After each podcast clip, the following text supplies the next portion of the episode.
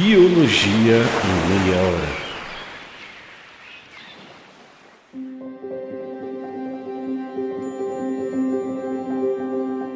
Por que eu fico doente? Essa é uma pergunta que desde o episódio passado a gente está tentando responder. Hoje a gente sabe que parte das doenças são causadas por micro-organismos, que são as doenças infecciosas, mas demorou bastante tempo para que a humanidade entendesse essa relação. No episódio passado, a gente falou sobre os conhecimentos médicos da antiguidade e da Idade Média e sobre as primeiras teorias que tentaram explicar o porquê de ficarmos doentes. Para quem não ouviu o episódio passado, nele eu expliquei um pouco sobre a teoria humoral que era a ideia de que as doenças estavam relacionadas a um desequilíbrio dos humores, que seriam os componentes do corpo. Eu falei também sobre a teoria miasmática, que se baseava na crença de que as doenças viriam dos miasmas, ou melhor, que as doenças viriam de partículas impuras e fétidas da matéria orgânica em decomposição presentes no ar, como o odor de alimentos estragados, fezes e cadáveres. Essas duas explicações sobreviveram no século XVIII e um pouquinho do século XIX, mas foram gradualmente substituídas pela teoria dos germes como causa das doenças infecciosas. Daí, eu acho que é importante agora fazer uma pausa e tentar contextualizar um pouquinho sobre o período que a gente estava conversando no episódio passado. Então, ao longo dos séculos que compõem a Idade Média, houve um enorme crescimento das cidades europeias e isso trouxe dois problemas. O primeiro deles foi a aglomeração de pessoas. Isso porque muita gente vivendo juntinha faz com que a transmissão de doenças aumente muito, muito, que nem a gente viu recentemente com o caso da Covid-19. O outro problema do crescimento das cidades é fazer isso de forma desordenada. Isso prejudica demais o acesso à água potável e leva ao acúmulo de lixo.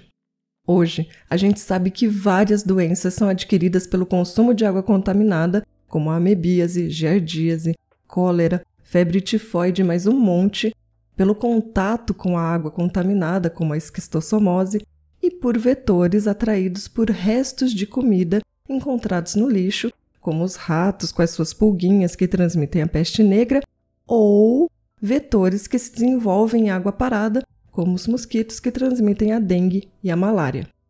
Então, a Europa medieval sofria com a falta de saneamento básico.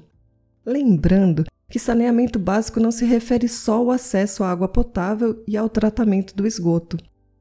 Ele também engloba a limpeza urbana, a drenagem urbana, a coleta de lixo e o manejo da água da chuva.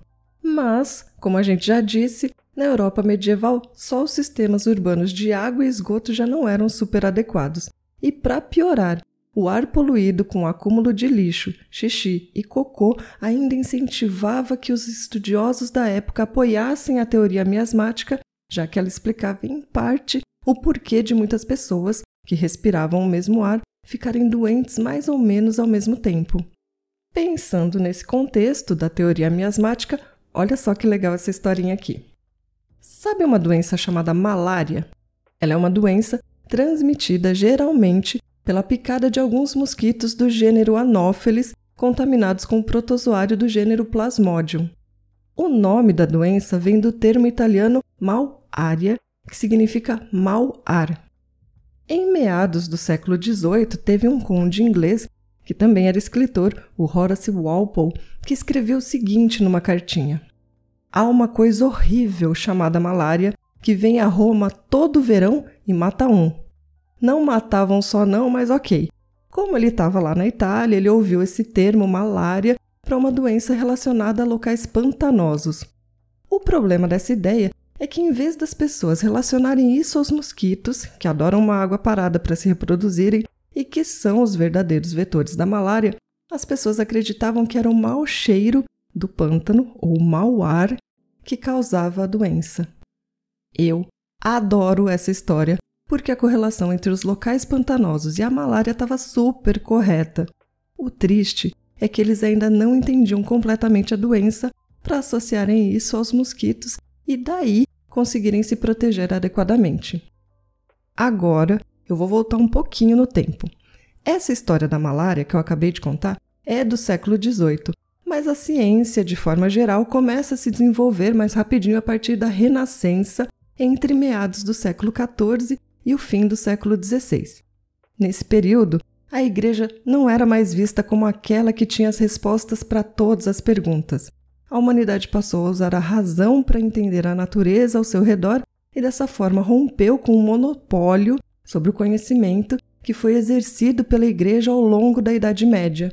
Quando a gente vai para o século XVI, neste período, teve um cientista italiano chamado Girolamo Fracastoro que foi um dos primeiros a pensar em uma nova explicação para as doenças.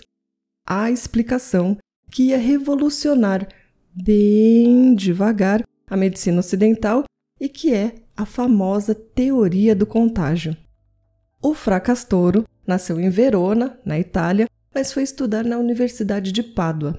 Lá ele estudou literatura, matemática, astronomia, filosofia e medicina. E ainda bem novinho, ele se tornou professor da Universidade de Pádua e, só para comentar uma curiosidade aqui, ele conheceu o Nicolau Copérnico, que tinha ido lá para estudar medicina. Na universidade, o Fracastoro começou a trabalhar em seu famoso poema chamado Sífilis ou A Doença Francesa, de 1530. Esse poema, apesar de ser cheio de alusões mitológicas, tem uma coisa bem legal. Ele tem descrições clínicas sobre a origem, sintomas e tratamentos para sífilis. O poema dele tem três volumes, são 1.300 versos, que traçam a origem da sífilis por meio de duas histórias. A primeira fala sobre a viagem de Cristóvão Colombo às Índias Ocidentais, Lá, segundo o poema, a sífilis era avassaladora por causa de uma maldição dos deuses da cidade perdida de Atlântida. Já na segunda história, a doença foi originada e infligida pelo deus do sol, Apolo, a um rapazinho, um pastor, chamado Sífilos, que teria insultado o deus grego. Por sorte, depois, o Sífilos foi curado pela deusa Juno por meio do uso de uma planta medicinal. Gente, é muito putz que da hora imaginar que o cara combinou conhecimentos médicos práticos com poesia. O texto dele foi tão popular que teve diversas edições e foi traduzido para quase todas as línguas europeias. O Fracastoro ficou tão famosinho que em 1545 o Papa Paulo III o nomeou para ser o médico do Concílio de Trento. Nessa função, o Fracastoro foi super importante, porque a cidade de Trento, na Itália, estava sofrendo demais com o surto de tifo e, como solução, ele sugeriu uma mudança da sede do concílio para a cidade de Bolonha. O Fracastoro e outro médico do concílio, porque eram dois, estavam mega apavorados e reclamaram que eles estavam lá só para tratarem doenças comuns dos integrantes do concílio e não para lidarem com uma epidemia. Mas ele, que não era nem bobo nem nada, fez a primeira descrição do tifo e publicou na sua obra os três livros sobre contágio, doenças contagiosas e a sua cura, de 1546. Neste livro, o fracastor escreveu meio que se tornaria a regra a ser seguida no caso das febres. Nesse trabalho também, o fracastor descreveu a origem das doenças contagiosas, chamando de seminária morbi, ou sementes da doença, as causas do contágio de indivíduo para indivíduo. Para ele, o corpo seria formado por inúmeras partículas invisíveis que se espalhariam por contato direto ou por contato indireto, que seria por meio de fômites ou fomentadores da doença, como objetos infectados, que nem roupas e lençóis, ou mesmo sem contato, por dispersão pelo ar a longa distância. Ele explica que o contágio se dá pela corrupção que ocorre na substância do corpo, passando de um indivíduo para o outro por ação de partículas invisíveis a olho nu. Este livro foi a primeira teoria racional a respeito da natureza das infecções que caracterizou e classificou de acordo com o modo de transmissão as doenças contagiosas conhecidas na época, incluindo tanto o tifo quanto a sífilis, a tuberculose e a raiva. Um aspecto mega importante da teoria do fracastoro foi o de identificar um princípio, uma causa que fosse a origem da epidemia, em vez de pensá-la com base no desequilíbrio dos humores. Ele insistia em uma abordagem lógica da observação e da investigação do mundo natural. Foram as suas observações e os seus estudos que levaram ao entendimento de grande parte do problema em relação às doenças infecto-contagiosas e as suas causas. O conceito de contágio e seus pressupostos formulados pelo Fracastoro só foram comprovados cerca de 350 anos depois com os trabalhos desenvolvidos por Pasteur e Koch. Essa primeira parte já está acabando, mas fica aqui que a gente ainda tem mais coisas para conversar sobre como a humanidade entendeu a relação entre as doenças infecciosas e os micro-organismos. Fala, gente! Vocês já ouviram falar que tem um inseto em que a fêmea tem um pênis e o macho tem uma vagina? Ou que macacos pregos usam ferramentas equivalentes às que usávamos na Idade da Pedra? Ou ainda que tem peixes que se comunicam pelos puns? Essas e outras descobertas você encontra no Blablalogia, um projeto que traz conteúdos nos mais diferentes formatos para falar de ciência e educação de um jeitinho para todo mundo entender. Segue a gente lá no YouTube, Instagram e TikTok. Abraços! Agora chegou a hora de falar da invenção do microscópio. Mas, para a gente chegar na invenção do microscópio, é mega importante entender que a humanidade teve que passar pela descoberta do vidro, pelas incontáveis tentativas de fazer um vidro transparente e pelo entendimento dos fenômenos ópticos. Sobre a descoberta do vidro, a gente não sabe muito, mas parece que a forma de fabricá-lo foi descoberta há 3 mil anos na Mesopotâmia. Conta um conto do historiador romano Plínio, o Velho, que viveu no século I depois de Cristo, que o vidro foi descoberto acidentalmente por marinheiros fenícios que só queriam fazer uma comidinha. Na história do Plínio, os marinheiros fizeram uma fogueira na praia e usaram barras de natrão, que é um mineral composto por carbonato de sódio principalmente, para apoiar a panela na qual iriam cozinhar. Depois que eles apagaram a fogueira, eles viram que a areia da praia embaixo do fogo tinha derretido e depois esfriado e endurecido. A história é legal pacas, mas é só uma história. Isso porque para fazer vidro é preciso de bem mais calor do que uma fogueira é capaz de gerar.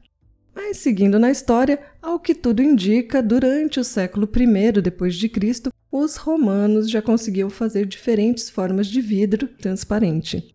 E já sabiam que se segurassem um vidrinho sobre um objeto, esse objeto ia parecer um pouquinho maior.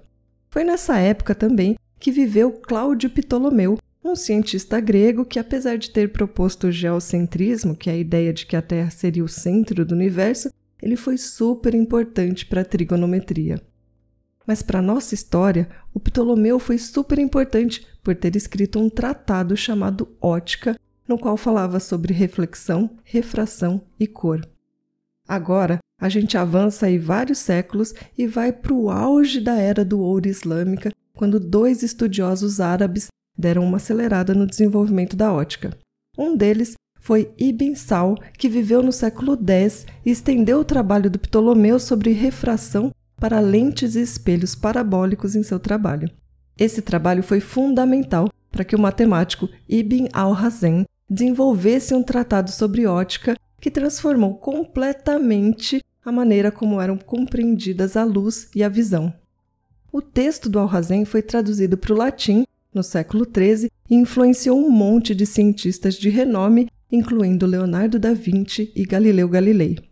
Todas essas descobertas são importantíssimas para que o microscópio pudesse ser criado. Isso porque os microscópios ópticos funcionam por meio da refração dos raios de luz, um fenômeno óptico que ocorre quando a luz muda de direção de um meio para o outro. No caso do microscópio, a luz atravessa o ar, depois o vidro das lentes e volta para o ar até chegar aos nossos olhos. Ou seja, há uma mudança de meio, ar e vidro, e quando isso acontece, a luz muda um pouquinho sua direção, dependendo da espessura, curvatura e transparência do vidro. Então, quando você olha através de um microscópio óptico, você está olhando através de um conjunto de lentes biconvexas, que são lentes curvas, que nem a parte de trás de uma colher, só que nos dois lados. Ou seja, você está olhando através de uma lente feita de vidro que refrata a luz em direção ao seu olho fazendo com que o objeto pareça muito maior. O microscópio só foi inventado mesmo no final do século XVI, quando Zacharias Janssen, um holandês fabricante de lentes de óculos, e o seu filho Hans descobriram que se eles colocassem uma lente na parte superior e uma na parte inferior de um tubo e olhassem através desse tubo, os objetos na outra extremidade iam parecer muito maiores. A qualidade das imagens que eles obtiveram não era lá muito boa, porque elas ficavam meio borradas e sem muita resolução, mas o equipamento chegava a ampliar de 3 a 9 vezes o tamanho dos objetos. Na segunda metade do século XVII, algumas melhorias nas lentes aumentaram a qualidade das imagens e o poder de ampliação chegava até 270 vezes, o que finalmente abriu caminho para grandes descobertas. Agora imagine um físico inglês que descobriu a lei da elasticidade e que estava super interessado em aprender mais sobre o mundo microscópico. Esse era o Robert Hooke, que aprimorou o projeto do microscópio composto que existia na época. Ok, que não era ele que fazia seus microscópios, mas ele super ajudava nos projetos de design do equipamento produzidos por Christopher Koch. O legal é que daí os avanços no design do microscópio permitiram que o Hulk visse algo muito putz que da hora quando ele colocou um pedacinho de cortiça no microscópio. A cortiça, que a gente usa para fazer rolhas ou para fazer aqueles quadros de avisos, vem da casca de alguns tipos de árvores. Então, o que o Hulk estava olhando era, na verdade, planta. Não sei se você já viu alguma vez algum material vegetal no microscópio, mas em geral, dependendo de como você fez o corte, o que a gente vê é um monte de bolinhas. E essas bolinhas são as células da planta, se não forem bolhas de água que se formam na lâmina. Para ele, a cortiça parecia ser feita de minúsculos poros que ele chamou de células, porque lá na memória dele aquilo parecia com as celas de um mosteiro. O Huck detalhou as suas observações no livro chamado Micrografia de 1665. As bactérias só foram finalmente visualizadas em 1676 por Antonie van Leeuwenhoek, um holandês fabricante de tecidos e lentes que não tinha formação acadêmica. Mas isso não importava, já que ele era um mestre na fabricação de microscópios e foi um dos caras que aperfeiçoou o design do microscópio simples a ponto dele aumentar de 200 a 300 vezes o tamanho original de um objeto. O Leeuwenhoek não estava querendo identificar microorganismos, não. Na verdade, o que ele queria era avaliar a qualidade dos fios que ele fabricava. Para isso, ele desenvolveu um método para produzir lentes aquecendo filamentos finos de vidro para tentar fazer pequenas esferas. As lentes que ele conseguiu fazer eram de tão alta qualidade que ele via coisas que ninguém mais conseguia. Leeuwenhoek foi o primeiro ser humano a ver uma bactéria. No começo, ele não estava muito afim de publicar suas descobertas por causa da sua falta de educação formal, mas os amigos foram lá e o convenceram. É lógico que quando ele contou sobre a visualização do que ele chamou de animálculos nadando em uma gota d'água de lagoa, os membros da comunidade científica ficaram meio com o pé atrás, até que um amigo do Leeuwenhoek o colocou em contato com a Royal Society of London, para a qual ele apresentou suas descobertas por meio de cartas informais. Em 1680, ele foi convidado a ingressar na Royal Society of London e a maioria das suas descobertas foram publicadas na revista Philosophical Transactions, sendo que a primeira representação de uma bactéria está em um desenho do Leeuwenhoek em uma publicação de 1683. Bom, à medida que os microscópios melhoraram em qualidade e confiabilidade, outros pesquisadores passaram a ver os microorganismos e começaram a associá-los com as doenças. O triste é que no início do século XIX, a teoria miasmática ainda era um sucesso entre os médicos. Olha só isso. A cólera foi a doença mais temida do século XIX, com um monte de epidemias nas cidades europeias. Em 1849, ocorreram cerca de 53 mil mortes por cólera na Inglaterra e no país de Gales. Muitos médicos da época ainda acreditavam que a cólera era adquirida pelos miasmas. O bom é que Londres e o mundo tinham o médico John Snow, que não sabia de tudo, mas era super cético em relação à teoria predominante da época. Em 1854, John Snow conduziu investigações pioneiras sobre as epidemias de cólera. Em uma delas, ele investigou os casos de cólera em casas de Londres que recebiam água de dois sistemas de abastecimento de água. Um dos sistemas recebia água contaminada com o esgoto do rio Tamisa e outro sistema extraía sua água da parte de cima da desembocadura do esgoto, ou seja, de uma parte não contaminada do rio. O que o John Snow percebeu foi que as taxas de infecção entre os clientes do sistema de distribuição que recebiam água contaminada com esgoto eram muito mais altas do que as taxas de infecção daqueles que recebiam água do trecho acima do contaminado. Ou seja, tinha mais gente doente no grupo que recebia água com esgoto. Essa demonstração foi importantíssima para que houvesse uma reformulação dos sistemas de esgoto e purificação de água nas décadas seguintes reduzindo assim as epidemias de cólera e muitas outras doenças transmitidas pela água.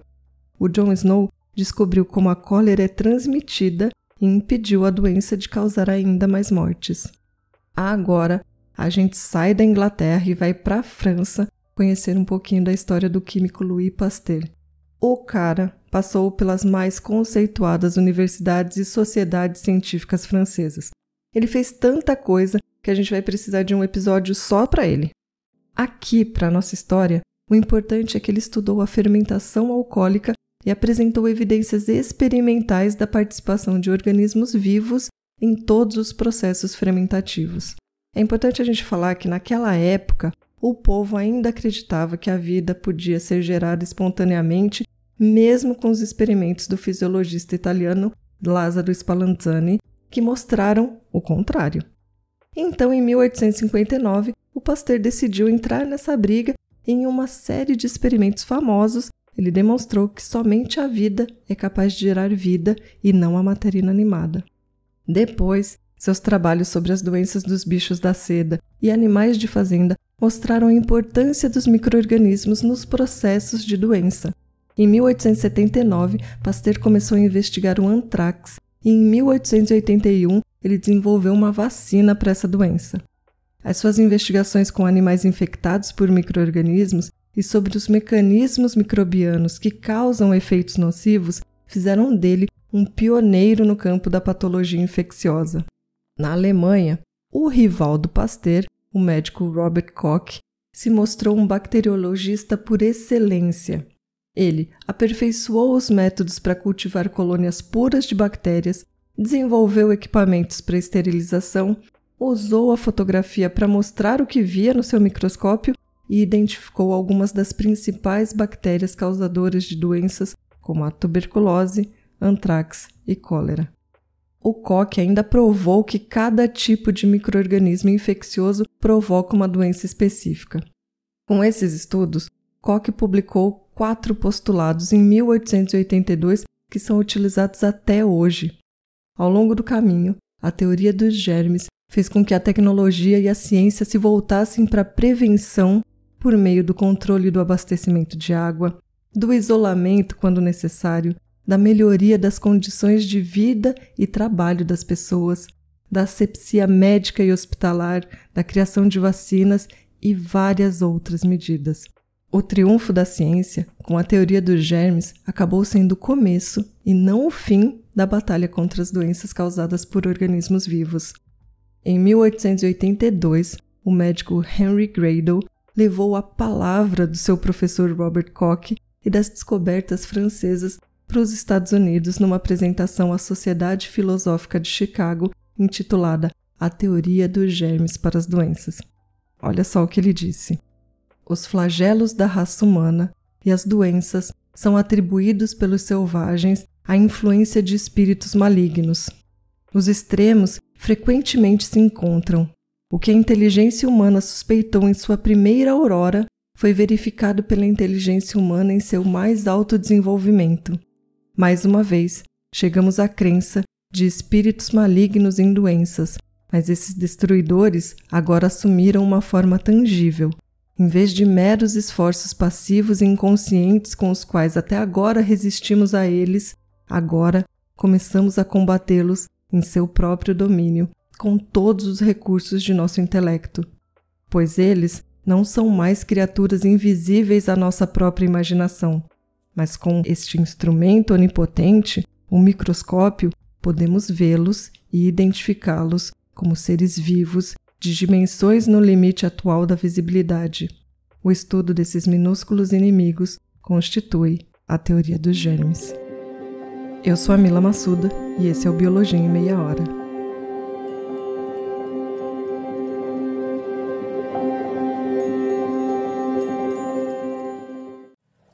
Editado por Mil Media Lab.